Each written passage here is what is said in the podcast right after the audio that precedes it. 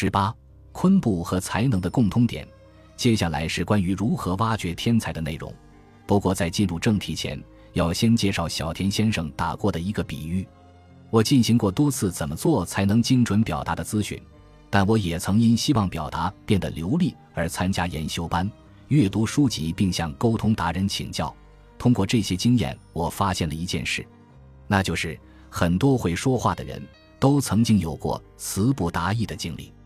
正是因为体验过词不达意的难受，所以才会去思考如何精准表达。因为词不达意，所以才要努力。让我们继续提问：为什么海里的昆布不会在海中制造出高汤？也会出现嗯，海里的盐味不就是昆布高汤吗？这样的有趣回答。不过我还是要说，这并不是正确解答。但是希望你能思考看看，昆布。香菇、鱼干及柴鱼会释放出美味和高汤的这些食材有什么共通点？能释放出美味和高汤的食材，共通点是经过日晒干燥后形成干货的状态。海里的昆布因为不是干燥的，所以无法在海里释放出美味。正因为有浓缩滋味的经验，所以成就了这项才能。听到这句话时。我认为自我介绍得经历过一番考验才说得出口，也是基于同样的道理。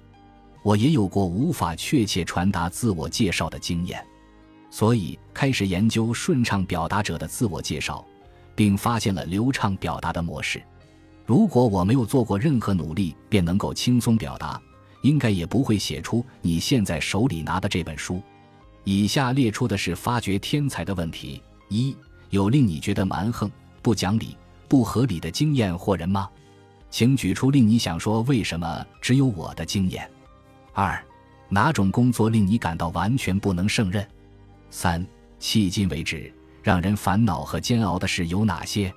四，通过前面三点的体验，哪些事可以帮助他人发掘才能及时接受迄今为止的人生？而只有开始接受眼前的人生，才能够真正认同自己的存在。本集播放完毕，感谢您的收听，喜欢请订阅加关注，主页有更多精彩内容。